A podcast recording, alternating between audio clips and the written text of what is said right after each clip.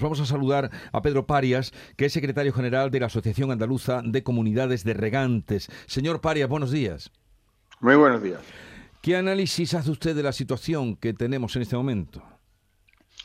Pues un análisis eh, muy de mucha gravedad en todas las provincias de Andalucía, porque en todas hay restricciones en el suministro eh, de agua superficial, en todos los acuíferos también en algunos casos se están viniendo abajo y todo lo que el desarrollo, digamos, del regadío que depende de, del agua, pues está siendo afectado. ¿Habrá ahí mm, perspectiva de, desembalses para los regantes que usted representa? Bueno, en el ámbito de Andalucía hoy se están produciendo desembalses para atender las demandas en cada zona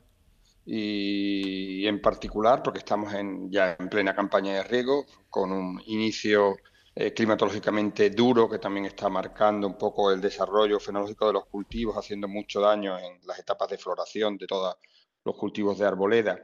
y también produciendo pues una disminución importante de producción en los cultivos que se empiezan ahora a cosechar, como son el cereal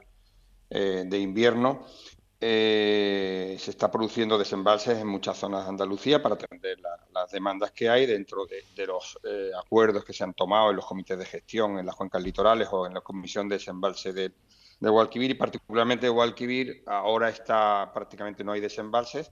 eh, porque con la poca que agua que, hay, pues los regantes y la Confederación se han puesto de acuerdo en, regar de una manera a través de emboladas de, 15 o 20 días de, de agua, se para una temporada y luego habrá otros 10 o 15 días de agua con la idea de intentar alargar al máximo la campaña para salvar la arboleda.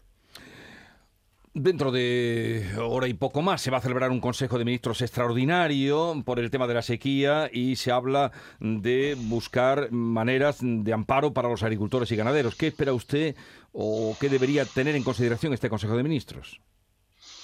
Bueno, eh, llevamos desde noviembre trabajando con la Confederación Hidrográfica del Guadalquivir dentro del ámbito de la Comisión Permanente de Sequía en estas medidas. Esperamos, bueno, las que ya eh, las que ya se aprobaron en los anteriores decretos, que tienen que ver con la condonación de carnes y tarifa, con la excepción también o condonación de, del IBI, con algunas otras medidas fiscales paliativas de naturaleza económica que, bueno, sirven para paliar eh, un poquito la situación económica de, las explotaciones, pero para nada resuelve el gran problema de, la falta de agua. La falta de agua eh, la vamos a, seguir teniendo, por desgracia, y vamos a ver si en este decreto se aprueban mm, algunas medidas también de obras de emergencia, de urgencia, que pudieran movilizar algunos recursos y, resolver problemas puntuales. En ningún caso resolverá problemas generales y dado que en los últimos decretos que se aprobaron no había medidas específicas eh, de obras con finalidades de regadío, sí con obras de finalidad del abastecimiento, que es el uso prioritario, ahora sí esperamos que el Gobierno sea sensible y algunas de obras que habíamos solicitado se incluyan en esta declaración de obras de emergencia. Veremos qué sale hoy de ese Consejo de Ministros extraordinario. Señor Pedro Paria, secretario general de la Asociación Andaluza de Comunidades de Regantes, Feragua, gracias por estar con nosotros, un saludo y suerte. Eh, pues muchísimas gracias y nada, ahí estaremos intentando hacer el mejor uso y el más óptimo uso del recurso agua que por desgracia escasea en nuestra región.